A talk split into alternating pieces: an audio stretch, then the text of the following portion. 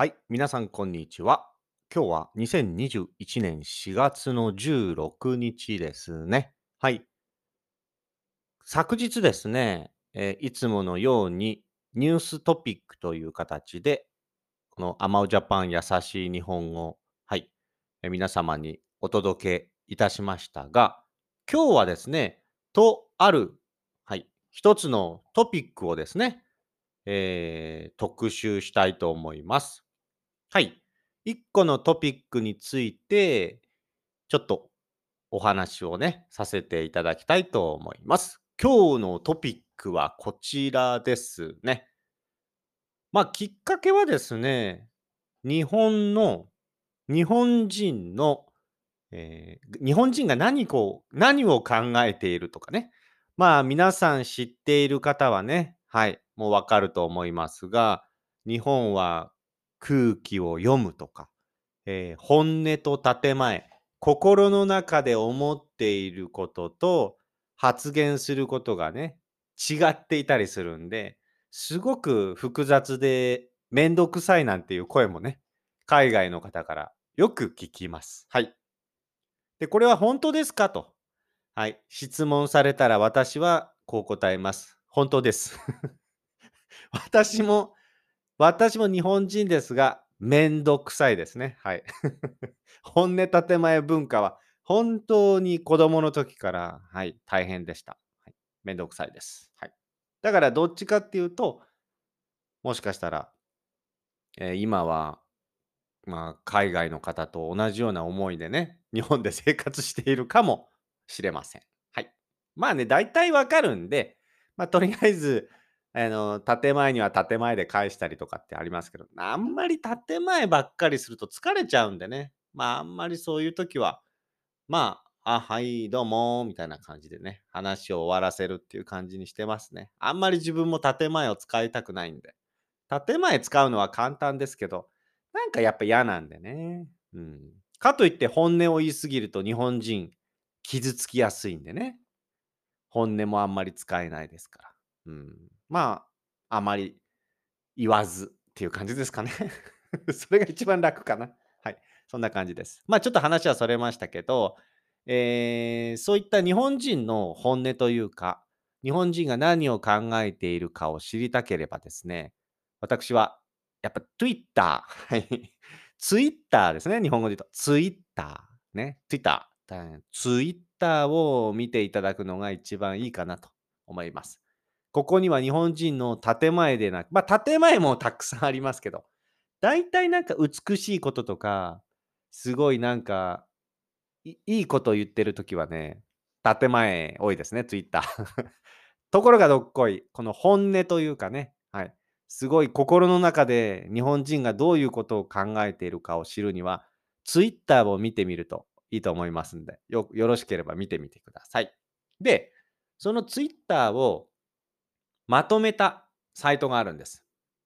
その Twitter でたくさんリツイートされたツイートとか、Twitter ですごい、なんでしょうね、えーリプが多かったとか、すごい人気のあるツイートについて、まとめたサイトがあるんですよ。これがですね、えっと、なんだっけかな。Together。Together っていうのがあるんですね。まあこれあの、アルファベットだと T, O, G, E, T, T, E, R ですね。はい。Togetter っていう。T-O-G-E-T-T-E-R で、えーサーチ、リサーチ、サーチしていただければ出てくると思いますが、このサイトをよく見るんですね、僕ね。で、ここで今日、えーランキングの4位になっている、えートピックがあったんで、これをね、元にいろいろお話ししていきたいと思います。はい。でね、一番今日のトピックで僕がお話ししたいのは、食事の後です。はい。ご飯とかね、その食事食べた時に、あ、これちょっとわからない方ね、時々いらっしゃいますんで。ライス。ご飯っていうのはね、日本では意味的には2つありますね。ライス、ご飯。あとは、ラ,、えっとライスの意味のご飯と、食事の意味のご飯。ミールの食事の意味のご飯。2つあります。はい。で、食事の時に、その、例えばですよ、まあ、ピザで言いましょうか。わかりやすく言うと。例えば、友達と一緒に食事します。例えば5人とかでもいいです。パーティーでもいいです。みんなで、ホームパーティーでピザが出てきますと。で、これピザカットしますよね。カット。で、例えば、そのカットをみんな1枚ずつ食べていって、最後の1個、これどうするかと。はい。これ大体日本の常識としては、残す。最後の1個この食べるとちょっと、なんでしょうね、ここも難しいんですけど、マナー的になんか、あ、食べるんだみたいなね。はい。そういう空気になることがあります。はい。まあもちろん仲いい時どうすんの？これ誰か食べる俺食べちゃうよとか。あと、大体やっぱいい、グッドマナーとしては最後1個残ってたら、誰か食べないの？って聞いて、あ、私食べたいっていう人にあげる。そう。ただこの時も、誰か食べないの？って言った時に、それ以外の人たちが、あ、あの人食べたいのかなと。なんであの人が最後の1個食べ、誰か食べないって言ってるかっていうと、食べたいからだったりするんで、誰か食べないのって聞いたら、あ、食べないよって言ってあげるのがまたマナーだったりするんで、最後の1個見つけた時に、大体がそっとしとくっていうか何も言わないんだけど、食べたい人は誰か食べないの？という。それか、なんか食べてない人とか、誰か、ね、何々さん食べな？って勧める。いろんなパターンがあるんで、これもまたちょっとめんどくさいんですけど、これは海外ではね、どんな風になっているかも含めて、今日はちょっとお話をしていきたいと思います。はい。で、この Together の4個目のトピックに載っていたのは、まず読みますね。はい。えーこれ、今日、Twitter で話題になったトピックです。面接先で出されたお茶。今ね、その、就職するのにね、仕事探して、インタビューですね。インタビュー。面接するときに、お茶を出されたと。はい。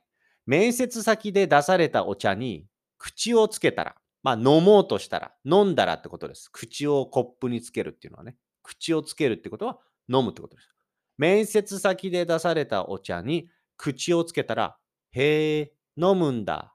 と、難癖をつけられた。難癖っていうのはね、まあクレームみたいな感じかな。クレームというか、まあ、クレームまではいかないんですけど、飲むんですかっていう、なんかちょっと嫌味というか、なんかちょっと、ちょっと軽い注意をするというか、あ、飲むんだみたいなね。はいはい。注意みたいな感じかな。難癖をつけられた、えー就活生。就活生っていうのは仕事をまあ探しているね、学生です。はい。就活生の、えー返答の切り返し。切り返しっていうのはリプライ、返答ですね。はい。返答について拍手喝采という、えートピックがありますんで、こちらについて、えーちょっとまずお話ししたいと思います。まあどうでしょう？会社の面接とかでお茶を出されたりコーヒーを出された時に飲みますか？皆さん。これ国によっても違うと思いますけども、まあどうでしょう。これ時代によっては違いますけど、えー皆さんね、どのように、対応するかはちょっと分かりません。他の国についてはね。で、日本についてですが、まずはここに書いてあるリプ。うん、それらをちょっと紹介していきたいと思います。まずこのツイートは、はい。えーっと、この方はですね、うんと、私の母校ではその昔、就活生が面接先でお茶を出されて、せっかく入れたんだからと勧められて、あ、じゃあいただきますと、口をつけたら、飲もうとしたら、へえ、飲むんだ。これから大事な話なのに、と難癖をつけられたので、その場でずずずと飲み干し、えー、そ茶でございました。と、捨て台詞をして帰ったという、えー事案が発生したというツイートですね。うん。本人から就職課に報告があったと。似たような扱いを受けた場合は相談するようにと呼びかけられたそうです。どこの学部の誰かは知らないが、お茶ブッかけないなんて、えーお上品だなと感心した。いいところに勤めておられるといいなということで、ツイートが話題。ここから生まれたんでしょうね。これに関する、えーいろいろなトピックが、まあ、リツイートとか、リプライされて、えーこのトピックが話題になったっていう感じですね。はい。まあ、要は、仕事したい学生がですね、面接先でお茶を出されて、せっかく入れたんだからどうぞと言われていただきますって口をつけたら、へえ、飲むんだ、これから大事な話なのにと言われたと。で、それにちょっと切り返し、切り返したっていうのは、その、まあ、なんでしょうね。その何か言われたことに対しての、なんか、うまい、このリプをしたっていう、うまい返事をしたっていう感じですかね。はい。という感じです。まあ、これについて、こういうことする目的がわからんよねという声、ね。とか、あとこれを読んだ人の意見ですけど、そういう人って飲まなかったら飲まないで難癖をつけると思うから、えー面接を蹴って正解かと思いますと。まあ、面接を蹴るっていうのは面接をやめるってことです。面接を蹴る。キックの蹴るですね。やめる。で、正解かと。はい。まあ、その人はいい企業と出会えてるといいなと、うんいう声ですね。あと他には、そんな会社に入ったらひどい目に遭うので、その対応で正解ですと。はい、とか、この就活生の方は絶対ふさわしいところに就職できていてほしいと。うん。ここの会社は多分ダメだったんでしょうから、いいところに就職してほしいなっていうコメントですね。はい。とかですね。えーこれは太古の昔から言われているけれども、まあ、大昔からね、言われているけど、面接でわざわざお茶を出してくれる、お茶を出してくれる人がいるという点を、えー鑑みても、口をつけないのは失礼だと思うのだが、自分は新人に売り込み営業みたいな感じで、えー赴いた客先でも同じような事例で出されたものには一言感謝を述べてから口をつけたと、うん。ちょっと難しいかもしれないですけど、今の。まあ、昔から言われているけれど、面接でね、わざわざお茶を出してくれたり、出してくれる人がいると。はい。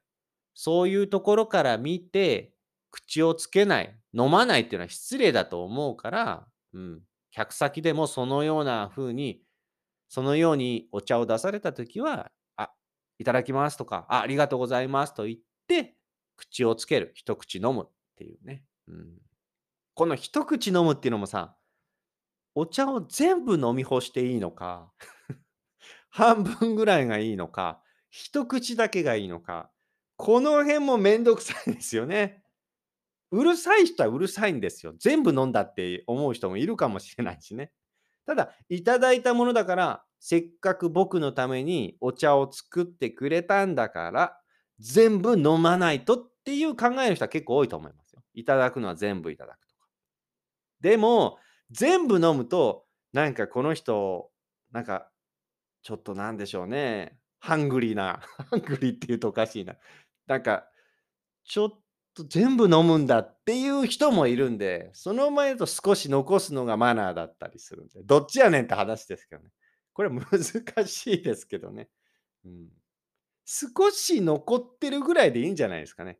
今までの経験でどうだろう？全部飲み干してる人もいるけど、まあ少し残ってる。まあ、どっちでもいいなって感じですかね。はい。まあ、僕がセールスマンやってる時は全部飲んでたかな。うん。なんか基本、そんなこと言うんだったらもう別にあなたに会いに来ないよみたいな 感じなんで。だったら面接の時はどれが正解なんでしょうかね。うん。まあ一口二口いただくぐらいでいいんじゃない？そこが一番安全かもしれないね。全部飲んでもいいですけどね。一口二口飲んでくらい。まあ一口だけ飲むぐらいで、面接ですから短い間だからね。うん。いいと思いますよ。なんか面接ね、終わった後に、残してるとか、あと、面接でお茶を全部飲んで、全部飲んだあの人とか、そんなこと言うところはもうつなんか、面接受かった後働くのが嫌になると思うんで、働いてる働いてからいろいろめんどくさいと思うんでね。うん。まあ、だから一口ぐらいでいいんじゃないですかね。うん。ほら、ありますよ。他の人の意見。面接パワハラとか。飲ませたくないなら出さなきゃいいのに、そんなトラップはいらんだろうと。うん、そうですね。そう。大好き。これから一緒に働こうって人を選ばせてもらう場所で、こういう勘違いしているやから、やからっていうのは上の人たちみたいな感じ。まあ、やからって上の人たちに限らないけど、グループみたいな感じを言いますね。そういう勘違いしている面接をするようなグループ、そういう人たちってこと、人たちってことですね、やから。はい。をのさばらせちゃダメよと。うん。のさばらせるっていうのは、まあ、何も言わずに自由にさせてはダメよっていうことですね。グッジョブ就活生って書いてありますね。うん。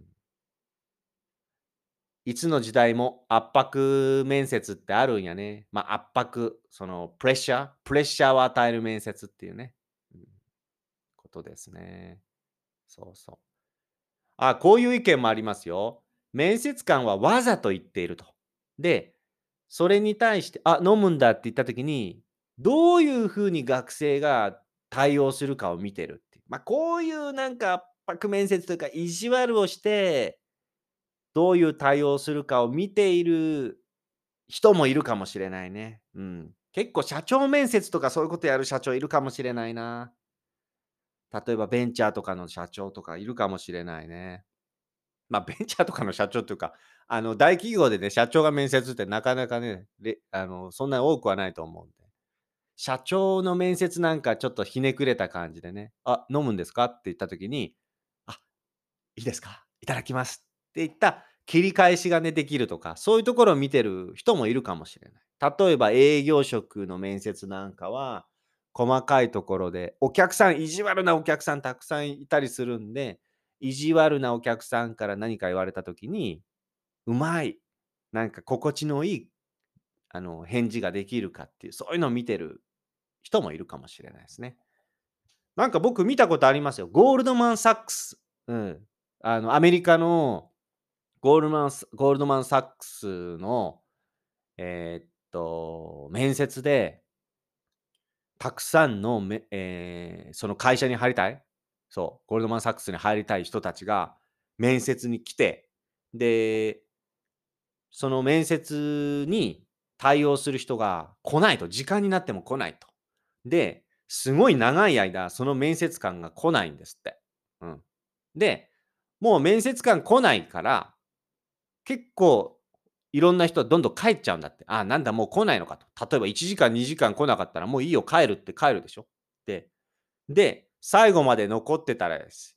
残ってた人のところに、ようやく後から面接官が来て、で、これはテストだと。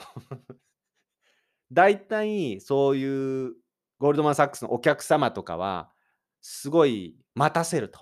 営業マンとかセールスマンを待たせると。だ大事なお客さんが遅れてきている、来ない時に、その待つことができるかどうかをチェックしていたっていう だから最後、ま、もちろん途中で帰った人は全員面接は不合格ですよ。パスできなかった。待ってた人は、まずその面接を受ける権利をゲットした。そういう面接があるっていう、いつの時代かわかんない。なんか古いビデオだったから相当昔だと思います。そういうようななんか意地悪面接をするようなところもあるかもしれないですよね。うん。社長の方針とかでね。はい。まあそういった、えー、トピックが上がっていますんで、これもね、えっ、ー、と URL にをつけておきますので、アマオジャパンブログの方からチェックしてみてください。ここのリンクにも貼ってますんでね。あと、まあ、皆さんの意見なんか聞けたら嬉しいので、コメントなんかいただけたら、えー、ぜひ、えー、ください。で、次はですね、ここから、そのお茶を、お茶に口をつける、つけないとかね、えー、食べ物を、最初の話に戻しますけど、食べ物を残す、残さない どれがいいマナーなのかっていう点についてお話ししたいと思います。ちょっと一旦ここで、はい、一回入れますね。はい。次はそちらの話に進みます。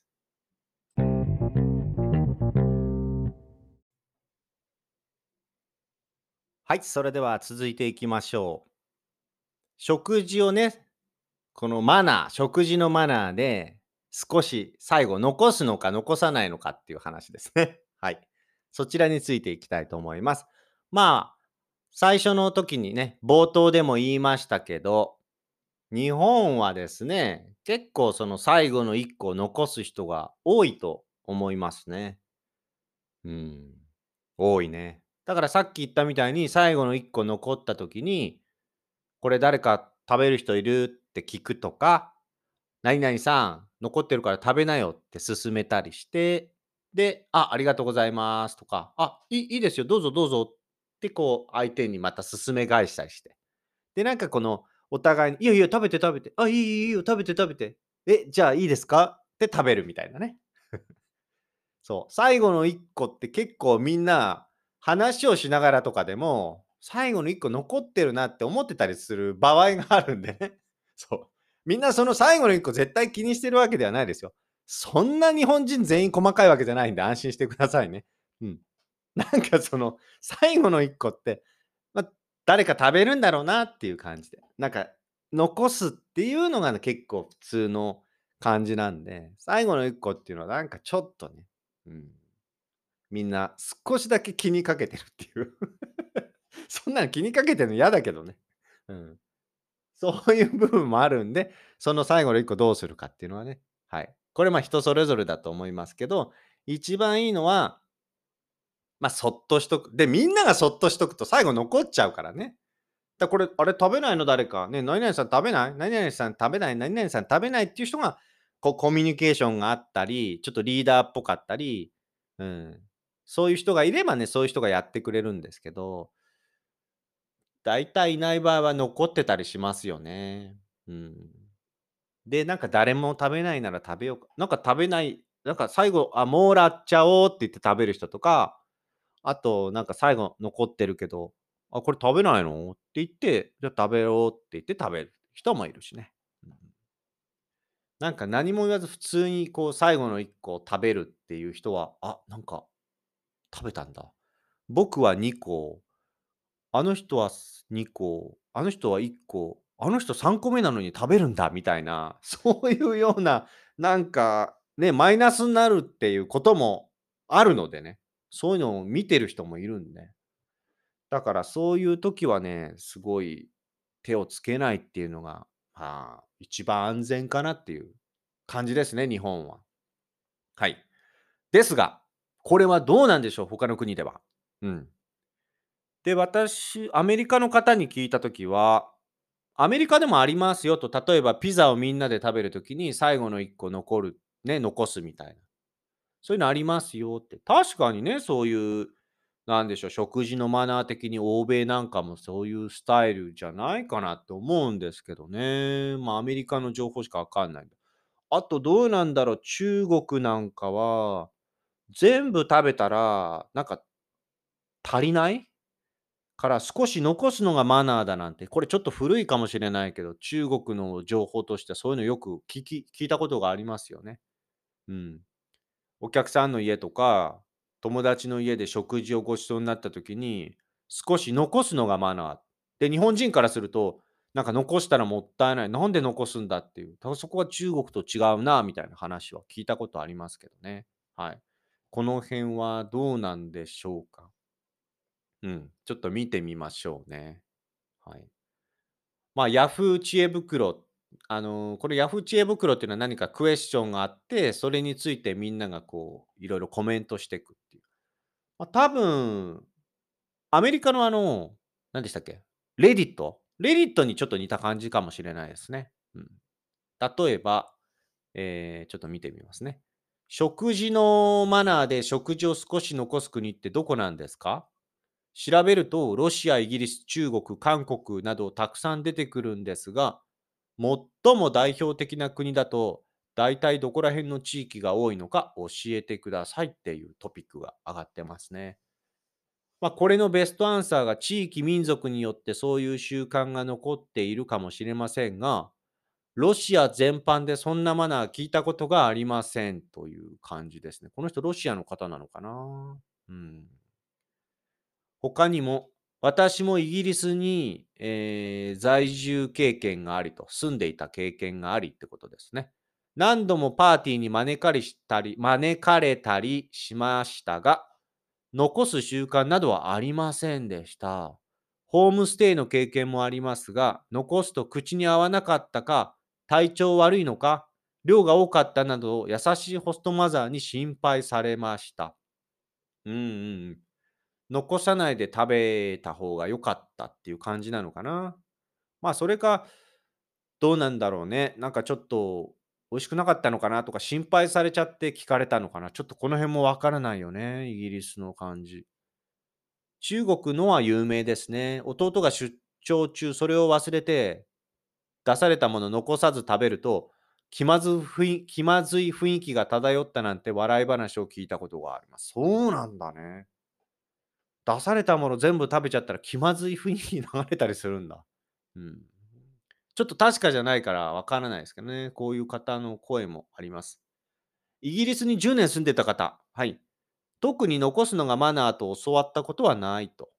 中国は招かれた客の立場である場合は残すのがマナーです。全部食べてしまうと足りませんでしたけどっていう意味になるので、ただしその文化があるのでお客さんを招くときはそもそも食べきれないだろうって量を出してくると。これよく聞きますね。絶対に残すことになると。逆に友達と一緒に食事とか、そういった気軽な食事では残す必要はないと。ああ、はあはあ。友達となんか食べるときは別に友達だからって感じだね。なんか、そういう誰かの家に招かれたときとか、そんなに親しくないときとか、そういう親しくない方の前では、ちょっと残すぐらいのが中国はマナーっていうことなのかな？うん。そうですね。やっぱ中国の例、まあに日本人のね、意見なんで、中国の例はね、これよく聞きますから出てますよね。あとは、他には、あとは何でしょうね。50年ほど前、中学の家庭科の先生は、日本ではよその家に食事に招かれた場合は、ご飯の代わりをいただくときは一口くらい残して、えーご飯の茶碗を差し出すのがいいマナーだと、えー教わりました。はあ、そういうのもあるんですね。はあはあ、日本の昔にね。昔なんかどうなんだろうね。残した方がいいのか、全部食べた方がいいのか。まあ昔って言っても、例えば第二次世界大戦で、ね、戦争を負けた後は、米粒一つだって貴重だったんですから、そういう時に残すのがマナーなわけがないしね。またこれ時代でも違うんだろうな。わからないね。ここもちょっとまたね、調べて皆さんにお届けしたいんですが、あとちょっと見てみます。もう一個のサイト。うん。あ、これいいね。はい。もう一個のサイト。残さず食べるのは失礼大人ならし大人なら知っておくべき海外テーブルマナーって書いてありますね。このサイトだと、うん。中国、食事はすべてきれいに食べてはいけないと言われている。中国流のおもてなしは、お腹いっぱいの料理を食べてもらうこと。そのため、料理を振る舞ってくれた、えー人に対し、もう十分ごちそうになりましたという気持ちを伝えるためには、お皿に少し食べ物を残すことが礼儀とされています。うん、やっぱり書いてあるね、ここにはね。すべてきれいに食べてしまっては、まるでお腹いっぱいにならなかったとアピールしているように思われてしまいますと。うんお箸の使い方に関しても違う。日本は食べ終わった後、はい、お箸は自分と平行にして横向きに置く。うん、そうね。中国ではごちそうさまの合図に当たると。食べている最中にお箸を置くときは縦にしておきましょう。あ、そうなんだね。一旦横に置いちゃうとごちそうさまになっちゃうから、こうそうか。え、もう食べ、もういいの？みたいになっちゃったらね。これちょっとまた失礼にもなっちゃうかもしれないんで、これ箸の置き方もちょっと注意ですね、日本人ね。中国では。あとは何？イタリア？チーズのおかわりはない。どういうこと？日本でイタリア料理をいただく際は、別で置かれているチーズを好みに合わせて、好みに合わせて足して食べたりしますが、実は本国イタリアではこのような食べ方はしません。え、なんで？というのも、パスタやピザにしても、シェフがチーズの量を調整しているので、出された状態が一番美味しいと考えられているからです。はあ。チーズを足したりすると、失礼に当たるって感じなんだね。イタリアとかね。これあれかね、よくラーメン屋行って、ラーメン屋ってカウンターだけが多いんで、目の前に作ったラーメン屋のお店の人がいるじゃないですか。で、ラーメン頼んで、いきなり胡椒とか 酢をたくさん、酢を、ビネガー、酢をたくさん入れたり、酢をたくさん入れたり、胡椒めっちゃ入れる人いますけど、ああいうのももしかしたらラーメン作ってる人からしたら、なんだうちのせっかく調節したラーメンをそういう風に食べるのかって思う人もいるかもしれないね。ただどうでしょう、ラーメンってね、好みによって胡椒をかけたり、なんかこの酢を入れたりする人いるからね、そこは理解があるとは思いますがね。日本だったら、うん。もしかしたらね、その高級な寿司屋さんとかで、もうそのまま醤油つけないで食べてっていうような寿司があった時に醤油上からかけちゃったりとかされると、なんだこのお客さんはって嫌な顔するお店の人が時々いるかもしれないね。自由に食べてくださいっていうのもあるけど、結構そういう回転寿司とかね、回らないお寿司屋さん、ちょっと高いお寿司屋さんなんかの、そういう日本料理店の人は結構そういうの厳しかったりするんで、食べ方とかマナーがちょっと良くないと、あんまり気持ちが良くないみたいな、そういうお店もあるんでね、ちょっと注意しなきゃいけないですけどね。まあ僕はそんなお店行きたくないですけどね。自由に食べたいんでね。うん、まああんまりうるさくないかな。今は。特に今はですよ。ちょっと前は違いますけど、今は前よりは少しフレキシブルに柔軟になってると思いますね。はい。で、ロシア、ウォッカはストレートで、これまたちょっと違うんじゃないかな。多くの日本人はカクテルにしてウォッカを楽しんでいると思いますが、ロシアではロッカを割って飲むことはご法度です。そうなんだね。必ずストレートで飲まなくてはいけません。また、ロシア人からウォッカを勧められたとき、断ることは失礼にあたります。飲み終わったウォッカの瓶をテーブルに置いておくのはバッドラックと考えて、考えられているので、空の瓶がある場合は床に置きましょうだって。そうか。飲み終わったウォッカをテーブルの上に置いておっちゃいけないんだね。うん。空の瓶は床に置こうっていうことだね。うーん。ウォッカ割って飲んだらいけないんだね。必ずストレートで飲まなくてはいけない。これはロシアっぽいな。なんかあるんだな。まあお酒で言うと、今はもう、そこはちょっと変わりましたけど、ちょっと前の日本も、日本はね、やっぱりお酒勧められたら断ったら失礼だとかね、ビール継がれたらそのビール全部飲まないととか、そういうのはありましたけどね、僕らの世代なんかは。今はあんまりそういうのないと思いますね。うん。そういうことできないような、そういうことする人が嫌われたりする世の中になってきてますから、そういう面では結構自由なのかな。はい。で、最後。これですね、こういうのをちょっと調べてたら、一個 Yahoo の知恵袋で面白いのがあったんですが、はい。いきますよ。これは日本人も知らない人多いと思いますよ。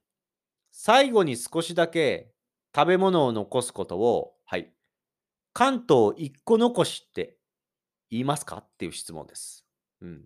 何人かで食事に行って、えー大皿で食べ物を遠慮して、最後に少し取っておくことを関東一個残しと言っていますが、皆さんの地域ではその言葉使いますか？そういった質問があって、それについて回答しているのがいろいろあります。はい。で、これ僕初めて知りましたね。関東の一つ残しって僕ね、聞いたことないんですよね。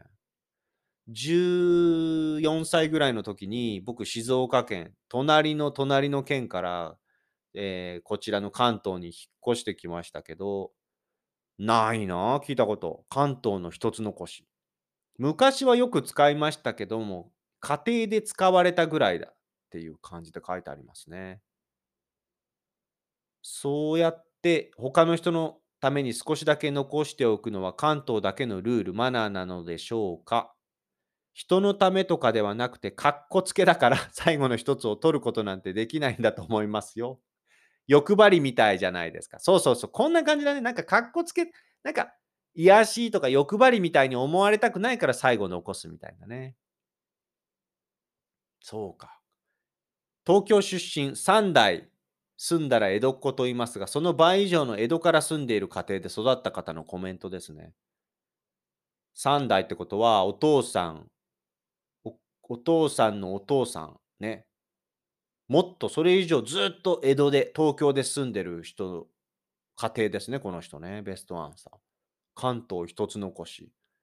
それとか、甲州の一個残しとか、信州の一個残し、越後の一個残し、全国にあるようです。そうなんだ。で、もう一個の記事が面白い。大阪出身の私は遠慮の塊。これ僕ね、こっちは聞いたことある。遠慮の塊。だからもしかしたら静岡は遠慮の塊を使ってたのかなあんまり覚えてないけどね。子供だったから。大阪は遠慮の塊、関東出身は、えー関東の一個残しっていうのがあるっていうふうに書いてありますね。まあ他の人もまた遠慮の塊と言っていますと。うん、都内ですが一度も聞いたことありません。はいはいはい。今の若い子は遠慮残しだ誰か食べてと言っていますが、この表現も最近聞きましたと。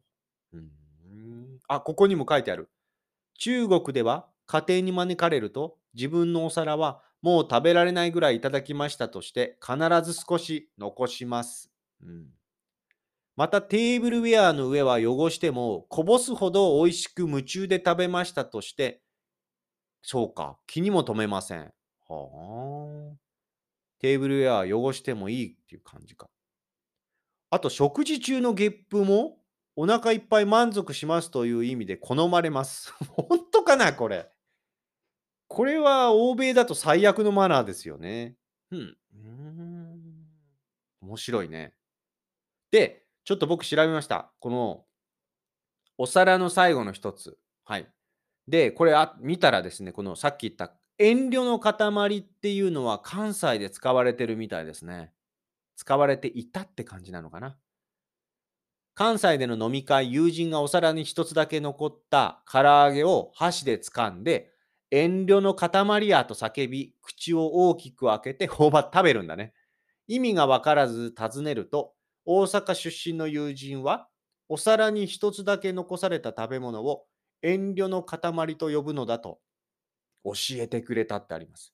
これまでこのような言葉を耳にしたことがなかったが、関西特有の方言なのだろうか調べてみたということで、これもね、サイト、あの、乗っけと、載せておきますので、乗っけときますんで、カジュアルに言うと。乗っけときますんで URL、ぜひ見てみてくださいね。地図が載ってます。これ面白い。関西エリアは遠慮の塊。で、東京とか関東は、えー関東の一つ残し。で、ちょっとこれわかんない。東北地方、青森とか津軽の方は、津軽州っていうんだね。なんで津軽州って言うんだろう。で、九州、佐賀は一丁残し。熊本も一丁残し。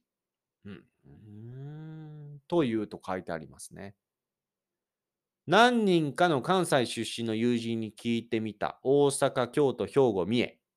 地元では当たり前に使うと口を揃えた。ああ、みんなやっぱ使うんだね。遠慮の塊っていうね。これが方言であるということではないらしいですよ。ああ。そうか。あとは、関西圏で使われているのは確かだが、どこが中心でどれぐらい広がっているかわからない。そうか。遠慮の塊。これ静岡で聞いたことある気がするな。遠慮の塊。うん。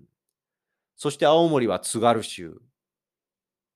あ、面白いよ、これ。東北の青森県の津軽地方は津軽州って言われると。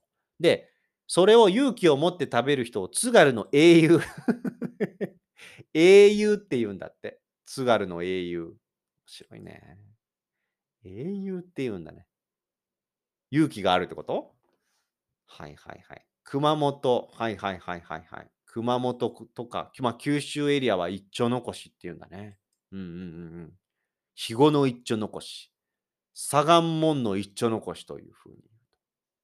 一つ一つの呼び方は県民性も、まあ、反映されていると。津軽州、例えば津軽州、津軽地方の人は自分たちを遠慮深いと認識していると。まあよく遠慮するってことだね。そういう意味を込めて津軽州。ああ、オッケーオッケー。遠慮することは津軽の人みたい。津軽州。州っていうのはまあそのグループというかね、そういう人たちっていう意味なんで、津軽の人たちみたいで、だねっていう感じで言ってたんだね。まあ、ユーモラスに表現したのではないかと、はい、いう意見もありますね。津軽州とね。はい。関東の一つ残しは、江戸っ子気質。あえて一個残してお皿を空にしないことで、見栄を張っているという、見栄を張るね。うん。まあ、ちょっと格好つけるってことですよ。関東の一つ残し。一つ残し。これなんか江戸っ子のイメージがあるな。ちょっと格好つけるっていうね。そうか。で、各地の呼び方を見ると最後に一つ残ったという状況を示す呼び方が多いのに対し、関西の遠慮の塊は、一人一人が遠慮したものが最後にまとまって残ったという意味。遠慮の塊が残ったと。遠慮の象徴だと捉える感覚が関西らしい。なるほどね。みんなが遠慮したからこれ一個残ったんだよって言うってことね。ここは違うなちょっとな他となうん。面白いね。遠慮の塊いただきます。遠慮の塊食べてください。なんだそれ。さりげなく他者へ配慮を示す。うん。まあ、他者に気を使うっていう、優しさを示すっていう意味で、遠慮の塊。えー、ですね。あ食事の席やなが和やかになり、より楽しくなりそうだ。次の飲み会では遠慮の塊もらいますと言ってみようと 書いてありますけど、わかんない。どうなんだろうね。遠慮の塊。いいですね、これ。ちょっと聞いてみたいですね。はい。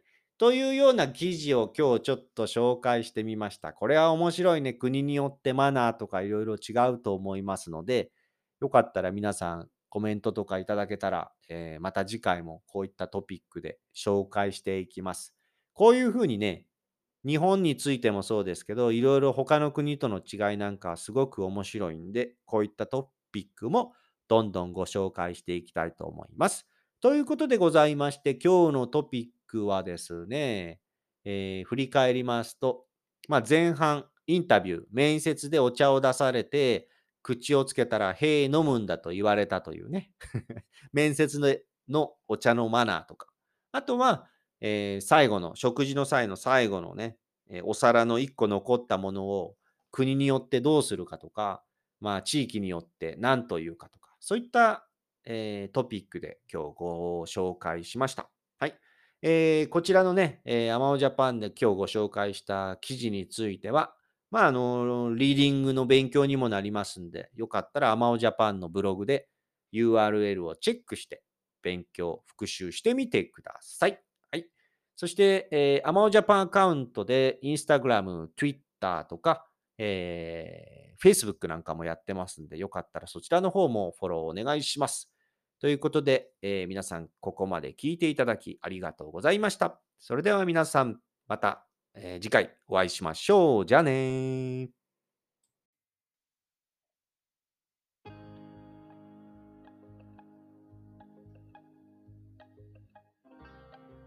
皆さん、こんにちは。アマオジャパンのアマオです。